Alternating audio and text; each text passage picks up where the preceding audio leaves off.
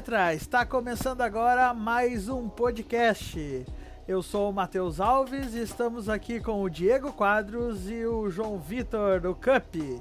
Boa noite, pessoal. Hoje vamos falar de Campeonato Italiano. Boa noite, Matheus. Boa noite, Cup. Mais um podcast aí do Manda Letra. Dessa vez voltando a falar de um campeonato, campeonato italiano, famoso Calcio, Série A, Série B e trazendo sempre muitas informações para vocês. Boa noite, meus amigos. Boa noite aos nossos ouvintes. Bom dia, boa tarde também, dependendo da hora que eles estiverem escutando. Então, hoje nós vamos falar sobre a Série A, a Série B também. E esperamos que gostem. O campeonato recém acabou, né? Então a gente vai falar um pouquinho dele para vocês. Começando então pela Juventus, que levou mais um caneco, né? Cristiano Ronaldo e companhia. O que, que vocês têm a dizer aí sobre, sobre a Juve? A Juventus vem muito forte, né? Nos últimos anos é uma supremacia da Juventus no campeonato italiano. Mais uma vez campeã, porém dessa vez muito mais apertado que nos outros anos, né? Por apenas um ponto a distância para a segunda colocada. Destaque muito para a dupla de ataque, Pablo Dybala e o Cristiano Ronaldo. Eles foram os grandes destaques. A defesa também é uma defesa consistente, mas a dupla de ataque ajudou muito a conquistarem esse título. É, como o Cup comentou, a Juventus, uma hegemonia absurda na Itália. E esse ano, dificuldades ali na reta final, o time teve diversos jogos, empatou, perdeu.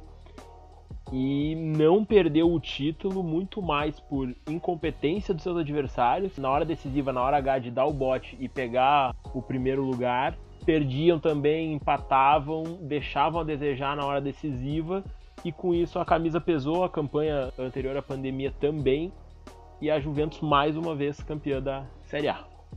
A Juventus que nos últimos anos, acredito que estava perdendo um pouco de força até, apesar de ganhando sempre o título da principal liga, mas o Cristiano Ronaldo é a cereja do, do bolo desse time, né? Porque é um time muito regular, muito parelho, mas faltava uma questão, uma mágica ali, uma, um diferencial. Isso o Cristiano Ronaldo consegue agregar, né? Ele é o craque do da Série A Team, com certeza. Ele é o craque do campeonato italiano, ele é o grande nome. E esse é o diferencial da, da equipe da Juventus ainda, que ainda briga na Champions League, né? Eu gostaria de destacar também a questão do, da, da sólida defesa, com o Delight, que é um jovem holandês, uma promessa, tem tudo para ser um dos maiores zagueiros do mundo daqui a uns anos jogando ao lado do Bonucci, né? Que é um veteranaço que joga muito bem, né? Uh, Chesney, que é, um, que é um goleiro que teve passagem de, por, por vários clubes, como Arsenal, como Roma, e Didi Buffon no banco. Né? Então, um cara que tem o Buffon, por mais que esteja velho, é o Buffon, né?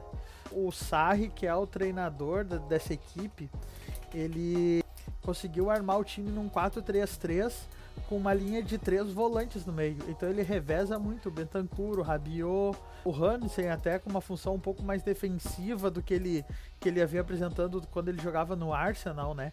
Matuidi, Pjanic, que agora foi negociado, né? Pjanic vai pro Barcelona e em troca vai vir o Arthur, que teve passagem pelo Grêmio. Então o Sarri ele conseguiu armar uma linha de três volantes no meio, mas três volantes com uma saída de bola muito boa e três atacantes na frente, né? Principalmente jogando com Dybala e Cristiano Ronaldo.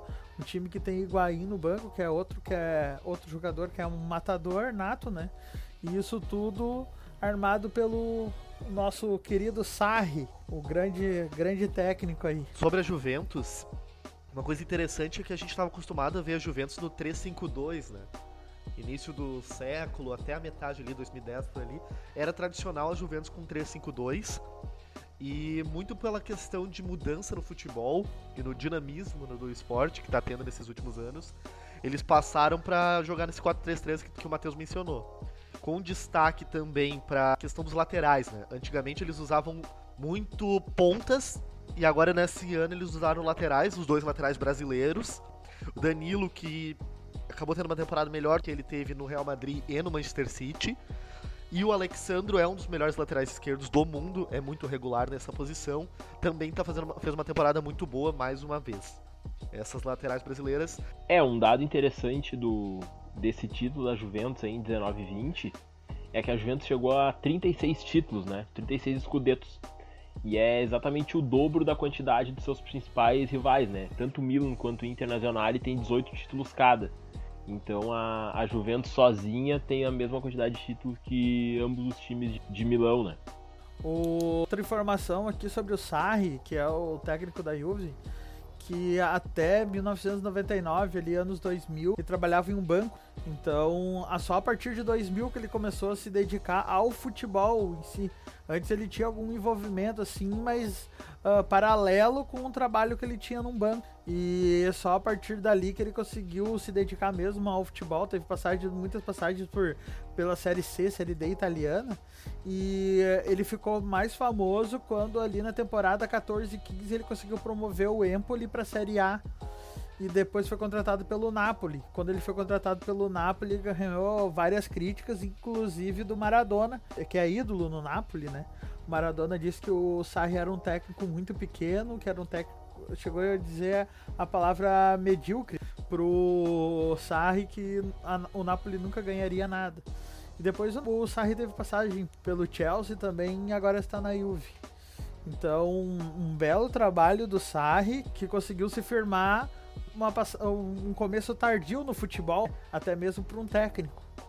E um dado interessante é que é apenas o segundo título do Sarri. Por mais que ele tenha 61 anos, ele ganhou a temporada passada a Liga Europa pelo Chelsea e esse ano ganhou o Campeonato Italiano pela Juventus. Então é mais uma curiosidade aí do nosso treinador campeão.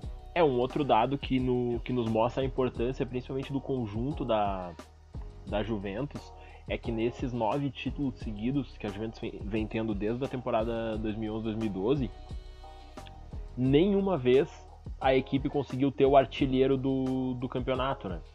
Apesar da Juventus sempre ter várias, em várias oportunidades uma larga vantagem na liderança, o que fazia mesmo a diferença era o, era o conjunto. Porque em nove títulos da Juventus, nenhuma vez o artilheiro foi da equipe de Turim. A última vez que um jogador da Juventus foi o artilheiro do, do campeonato foi em 2007, 2008, foi o Del Piero, e o campeão daquela temporada foi a, a Inter de Milão. Então acho que a gente tem que continuar a classificação para Champions, né? Com Inter em segundo, que no final do campeonato ficou só um ponto atrás da Juve. Atalanta, que fez um baita campeonato, destaque muito positivo, né?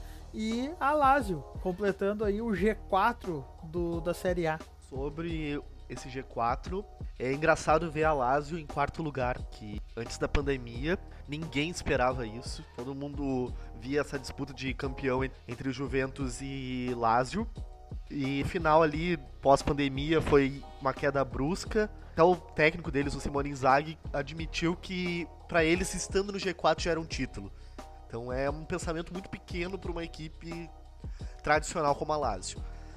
A Inter de Milão, que se reforçou muito bem, tem um tridente de ataque muito bom, que é o Lautaro Martinez, o Lukaku e o Eriksen. Tem na defesa o Handanovic, o Godin, tem jogadores muito conhecidos do futebol. Na próxima temporada vai trazer o Hakimi na lateral direita, um ótimo jogador. Então é um time que está se montando que não esperava ainda título, mas que provavelmente temporada que vem vai conseguir disputar alguma coisa.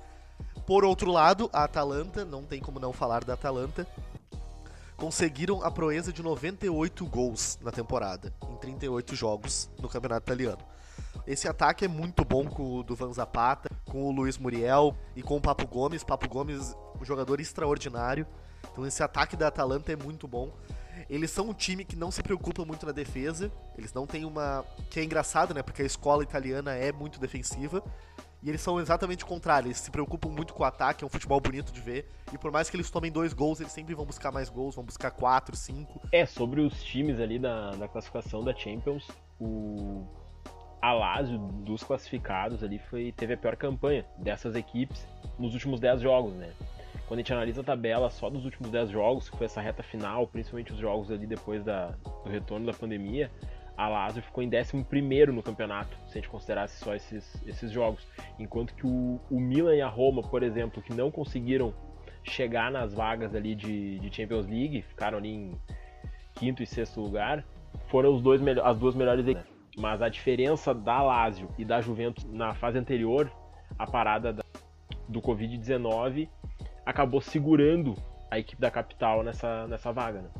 Eu gostaria de destacar que a equipe do Atalanta ela estava desde a virada do ano. A, a segunda derrota dela foi só agora, ela ficou 19 partidas invicto.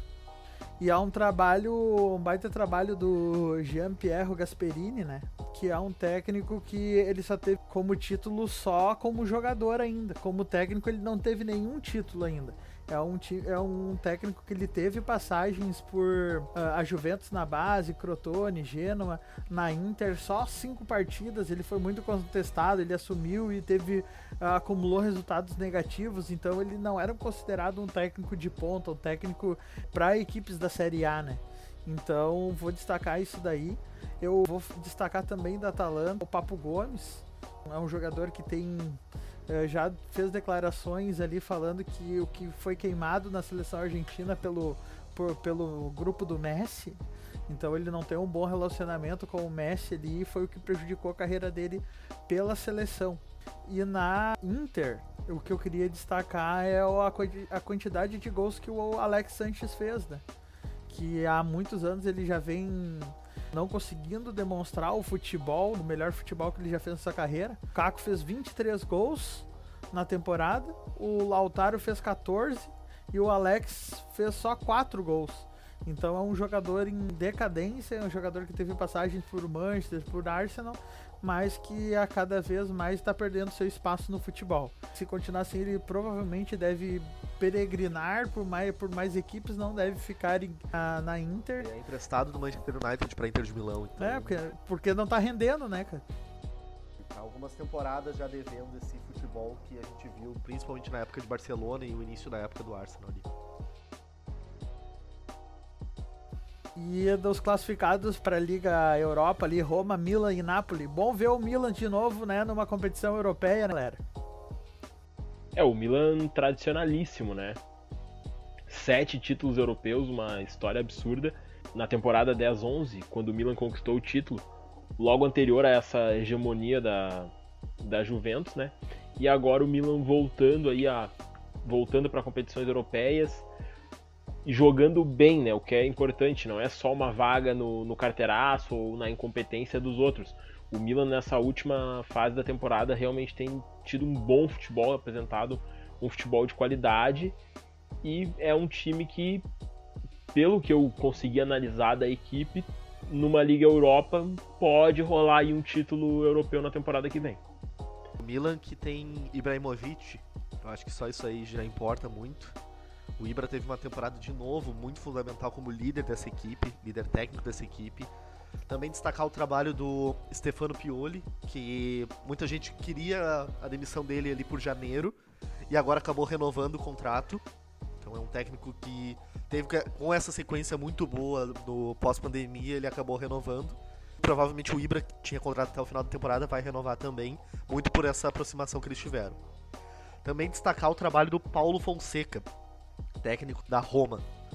Depois de três temporadas no Shakhtar, ele veio para Roma muito desacreditado por alguns, mas conseguiu uma temporada interessante, porque a Roma chegou a estar tá muito mal no campeonato, chegou a estar tá em nono colocado e acabou conseguindo essa quinta colocação. E tem o Zaniolo como um jogador fundamental, Dzeko ainda metendo gols. Então é um time bem arrumado, bem ajustado que o Paulo Fonseca conseguiu arrumar. E também na questão do Napoli, o trabalho do Genaro Gattuso, que já foi técnico do Milan, ídolo do Milan como jogador. Ele veio substituindo um antigo comandante dele na época de jogador, que era o Carlo Ancelotti. O grupo do Napoli estava tendo muitos problemas, né? O presidente com os jogadores estavam tendo muitos problemas. Jogadores fundamentais como o Alain, até mesmo o Kyle Ron tinham sido afastados por um tempo e agora voltaram. O Gattuso foi muito bom. O Gattuso conseguiu fazer tanto esse time ser campeão da Copa Itália. Então é um... eu queria destacar ele. Também destacar o Mertens, que o contrato está encerrando, mas é um atacante uh, fenomenal. E o Insigne também, que é um ótimo jogador, que está há muitos anos no Napoli, é um jogador essencial como tu falaste do, do Napoli ali, o trabalho do Gattuso, né? Napoli que nas últimas quatro temporadas passadas ele tinha classificado a Champions, né? Três vice-campeonatos e dessa vez foi, foi para a Liga Europa, mas pelo que apresentou E o trabalho que o Gattuso está implantando ali mesmo é um time de Copa, não é um time uh, tão regular para pontos corridos. O Gattuso fez uma retranca quando a Juve levou a Copa, né? Então mostra que ele é um jogo que ele pensa muito jogo a jogo. E o grupo do Napoli não é um grupo tão. O grupo, o elenco dele todo não é um grupo tão qualificado. Então, classificou para a Liga Europa ali, ficou um pouco abaixo dos últimos anos, mas é honrável a campanha deles ali. Do Milan, a, a vinda do Zlatan Ibrahimovic foi o que conseguiu alavancar o Milan de novo à Liga Europa, porque o time é muito comum, muito comum mesmo. O Salanoglu, o Susso, o Theo Hernandes, eles não estavam jogando nada antes do, do Ibrahimovic vir. E a chegada do Ibra ali conseguiu fazer com que eles voltassem a uma competição europeia. Então, só a presença dele, claro que ele vem jogando muito, ganharam da Juve 4 a 2 o, o jogo, conseguiram se impor agora na, nessa reta final de campeonato, conseguiram emendar alguma sequência bem boa ali de 10, 12 jogos ali invictos, né? E o Ibra, o Ibra voltou, tomara que o que o Milan volte a ser grande também. Sobre a Roma, continua ali Dzeko, né? O veterano Dzeko como a principal referência. O cara que é matador, o centroavantão, trombador, e ele é o cara, ele é o, continua sendo o cara da Roma, né? Continua sendo o cara de todos os times que ele joga, passagem por City também. Matador de Zeco. Eu queria perguntar para vocês, para quem vocês dariam os destaques desse campeonato aí? Quem é que foi que vocês acharam que jogou muita bola? Quem é que também foram os, os pernas de pausa aí? Quem é que decepcionou para vocês nessa temporada? Olha, para mim, os destaques positivos foram Immobile mais uma vez, Immobile artilheiro, Cristiano Ronaldo. Esse aí eu nem vou entrar muito em destaque, mas eu queria destacar o o Caputo do Sassuolo e também destacar o na questão de assistências o Luiz Alberto da Lazio. Acho que foram jogadores assim, ó, que não são muito conhecidos, né? A gente ouve muito o nome de Immobile, Cristiano Ronaldo, mas esses jogadores acabaram sendo fundamentais. O Sassuolo teve uma campanha muito interessante, acabaram ficando na oitava colocação, um pouco longe do Napoli ali, ficaram 11 pontos atrás do Napoli, mas ele foi um jogador fundamental, ele fez 21 gols em 35 jogos, então ele é um jogador muito interessante. E o Luiz Alberto ele teve 15 assistências, então se se o Imóvel fez 36 gols, o, o Luiz Alberto ele tem muita, muita ajuda, ele ajudou muito nessa contribuição. Na parte negativa, não tem como eu não falar de Lucas Paquetá. Paquetá que, de novo, decepcionou pelo Milan. Ele não consegue engrenar nessa equipe do Milan. Foi contratado 35 milhões de euros, não, não engrena. Também destaco negativo o Pastore pela Roma. É um jogador com passagem pelo PSG, teve já atuou pelo futebol italiano pelo Palermo, mas não conseguiu jogar pela Roma bem. Rabiot a mesma coisa, também foi companheiro do Pastore na, no PSG, veio para a Juventus, não atuou muito bem. Tanto é que está sendo cogitado para alguns outros clubes. E no ataque eu tenho que destacar mais um, que é o Lozano. Lozano mexicano, que veio do PSV, um jogador muito rápido, muito bom de drible, mas não engrenou nessa equipe do Napoli nessa primeira temporada. Espero que na temporada 2021 ele consiga render o que a gente espera dele. É, para mim, se tivesse que fazer um destaque positivo pela importância que teve na equipe seria o Ibrahimovic, apesar do pouco tempo que ele não pegou o campeonato desde o início, né? O Lukaku na Internacional também teve um bom, um bom desempenho, além do, do Immobile, que o, que o Cup já havia comentado. Artilheiro chuteira de ouro né, na, na Europa, então uma grande importância. E no ponto de vista negativo, além dos que o Cup falou, é o para mim é o Balotelli, né? É um nome é o nome que mais chama a atenção teve cotado para vir pro, pro Flamengo no ano passado. Teve a possibilidade de estar tá no elenco do Flamengo super campeão, campeão da Libertadores, campeão brasileiro.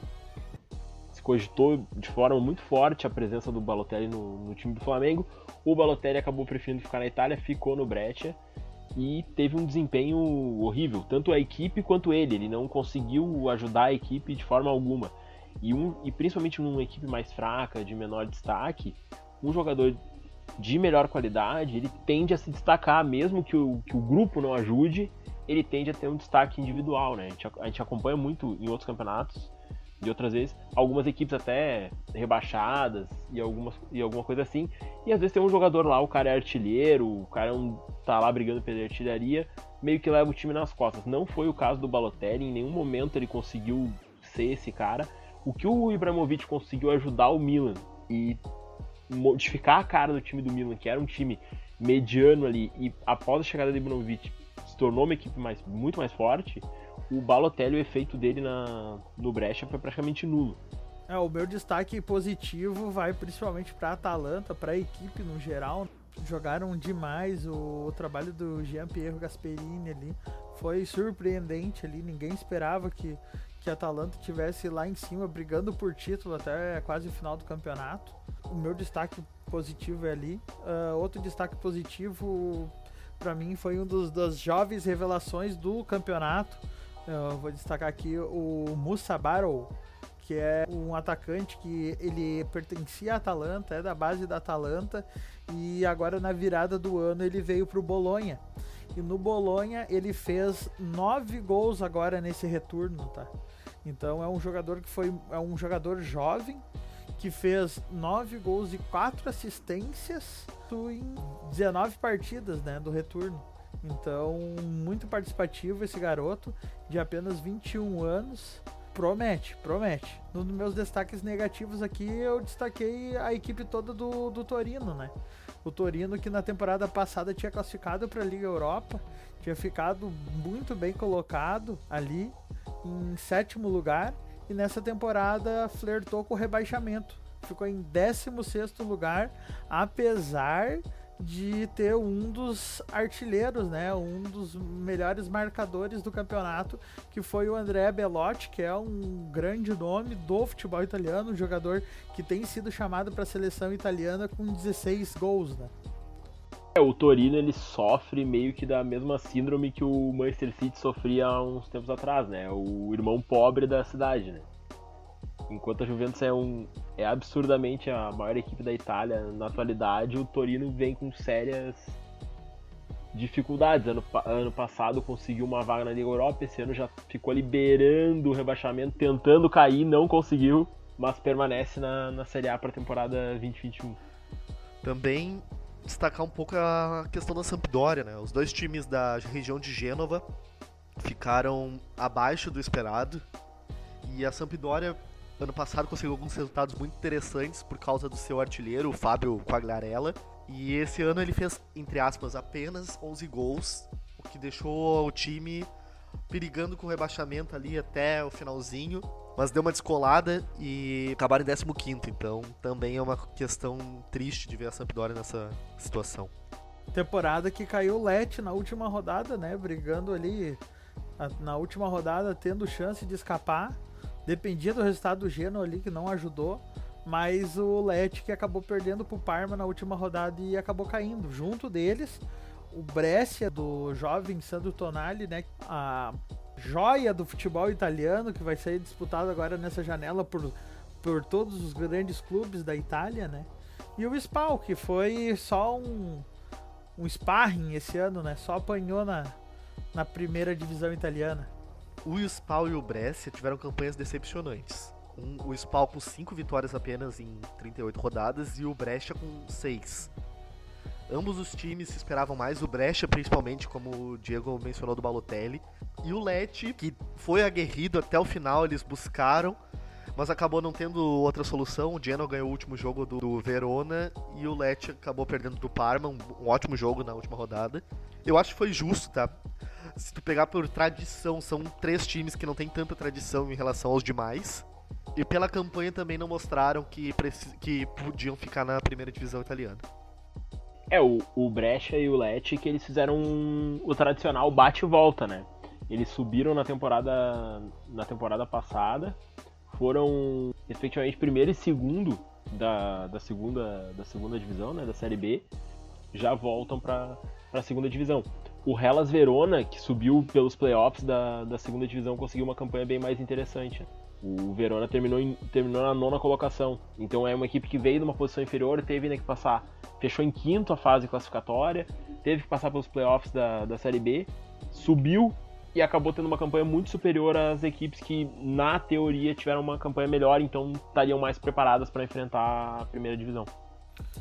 E o Leti, que por mais que esteja eh, na última rodada estivesse ainda ganhando para não cair, ele teve a, pi a pior defesa disparada do campeonato. Então o que quer dizer? Quando perdia, perdia de muitos gols, quando ganhava, não ganhava de muitos gols. Então a defesa do LED foi o que prejudicou ela o campeonato inteiro. Tanto que na última rodada foi um 4 a 3 Parma. Vamos falar também, pessoal, da, da Série B, que é que subiu então aí para a Série A na próxima temporada? É, as equipes que já garantiram a, a vaga na Elite, né? O Benevento, que foi líder, muito líder da competição. O Benevento fez 86 pontos. O, e o segundo colocado foi o Crotone, que fez 68. Então o, o Benevento fechou ali com 18 pontos de vantagem para o segundo colocado. Foi uma campanha avassaladora. Isso que no, no final, ali nos últimos cinco jogos, a equipe ainda perdeu dois jogos e já estava jogando já campeão. Tava só cumprindo tabela e mesmo assim ainda fez nove pontos nos últimos 15. Então é um time realmente muito superior aos demais times da segunda divisão.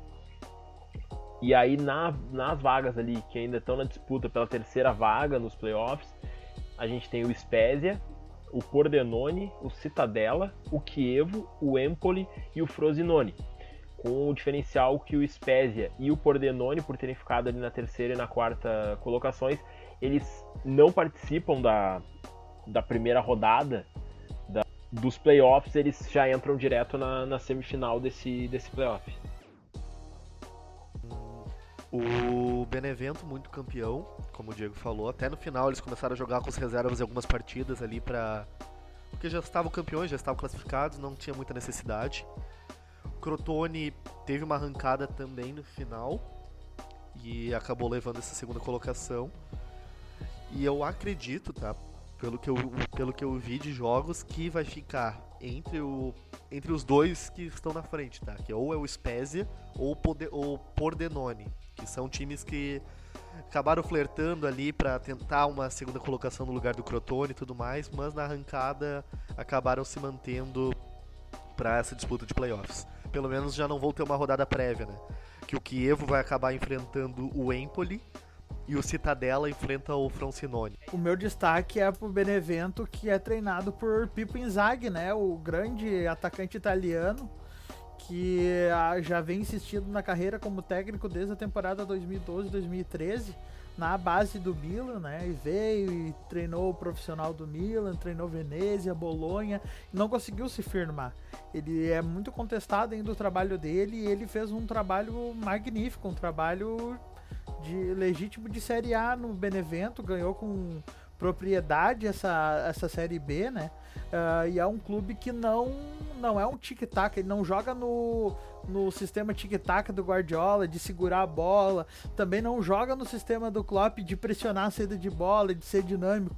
Não, mas é um time vertical. Quando pega a bola, ele tenta dar o, o menor número de passes possíveis para chegar no gol. É totalmente vertical. Se tiver que dar balão para chegar no atacante, é balão no atacante mas quando chega na cara do gol, eles têm uma finalização, os atacantes têm um aproveitamento de finalização muito bom.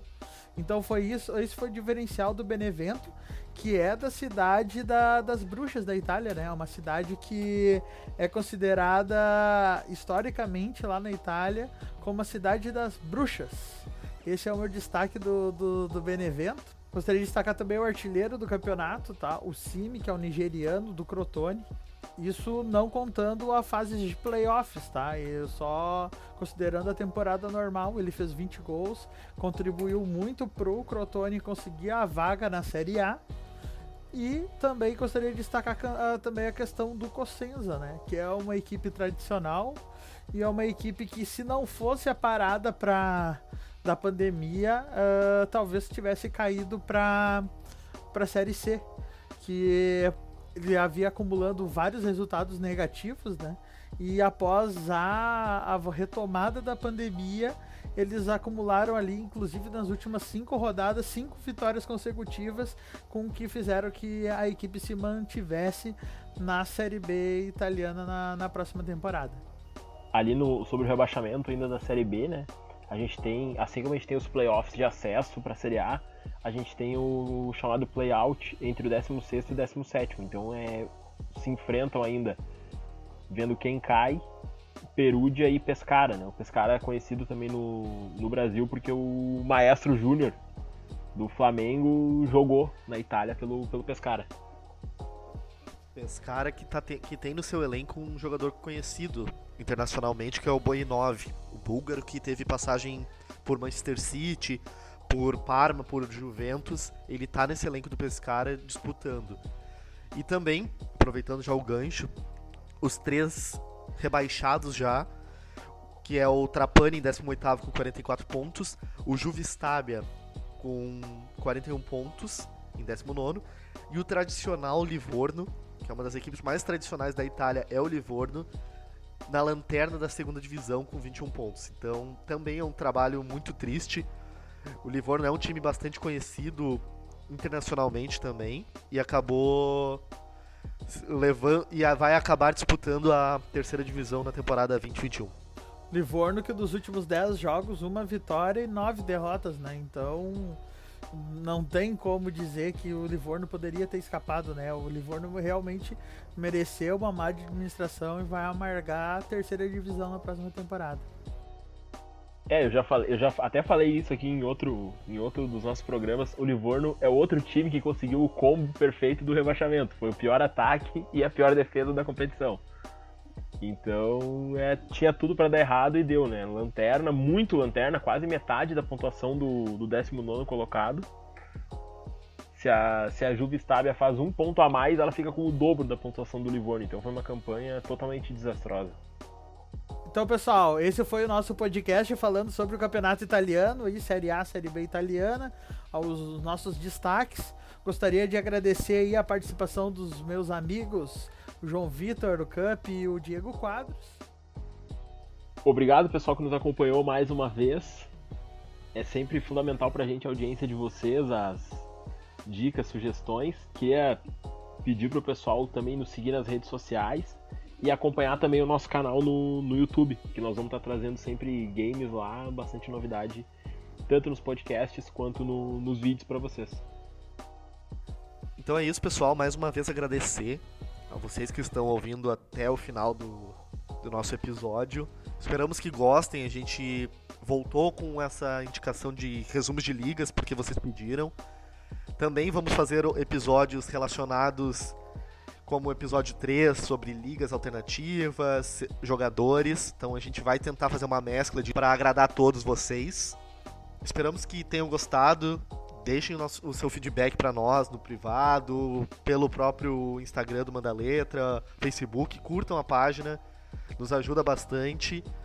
E se tiver alguma indicação tudo mais, a gente está adepto a trabalhar em cima dela. E pessoal, tá rolando agora uma promo bacana lá no nosso Instagram, tá? É uma liga do Cartola, tu faz o, Tu entra ali na promo, ajuda a divulgar nosso, o nosso Instagram, o nosso Facebook ali, dá uma moral para nós ali e tem a oportunidade de participar da nossa Liga do Cartola, aonde a gente vai premiar o campeão com uh, o valor de 100 reais. Então lá pessoal, vocês podem nos desafiar lá, tentar ficar na nossa frente e o campeão vai ganhar a premiação de 100 reais. Vai lá no nosso Instagram, participa da promo, estamos contando com vocês. E até a próxima. Valeu, pessoal!